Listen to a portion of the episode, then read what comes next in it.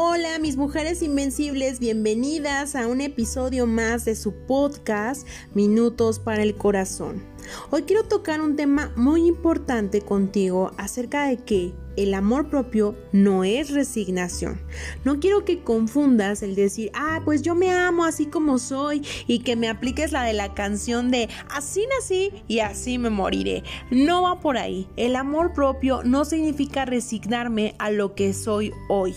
Si bien es cierto que tú te debes de amar reconociendo que no eres perfecta, también es cierto que requieres saber que eres una mujer perfectible. ¿Qué significa ser perfectible? Significa que puedes mejorar en diversas áreas de oportunidad que puedes tener en tu vida.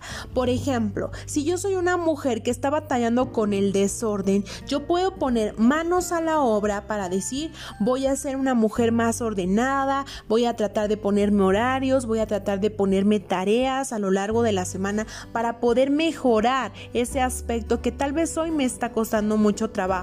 Si estás batallando con tu cuerpo, más allá de un estereotipo de belleza, el reconocer que ese cuerpo requiere ser cuidado por ti y que entonces tal vez podrías cambiar algunos hábitos alimenticios, integrar el ejercicio a tu vida para lograr darte a ti misma una mejor calidad de vida. Por eso es que hoy te digo que el amor propio no es resignación, no es decir, ah, pues ya sí me quedo. Sí, yo batallo con el enojo y con todo el mundo me ando peleando, pero como me amo, pues así me quedo. No, es reconocer que tienes esas áreas de oportunidad para mejorarte a ti misma. ¿Por qué? Porque qué fácil sería la vida diciendo, pues así me quedo. No, hermosa, nosotras estamos en un universo que está lleno de cambios. La Tierra cambia, todo el tiempo estamos en un constante cambio. Somos parte de la creación de Dios y por lo tanto todo cambia, todo se acelera, todo se mueve.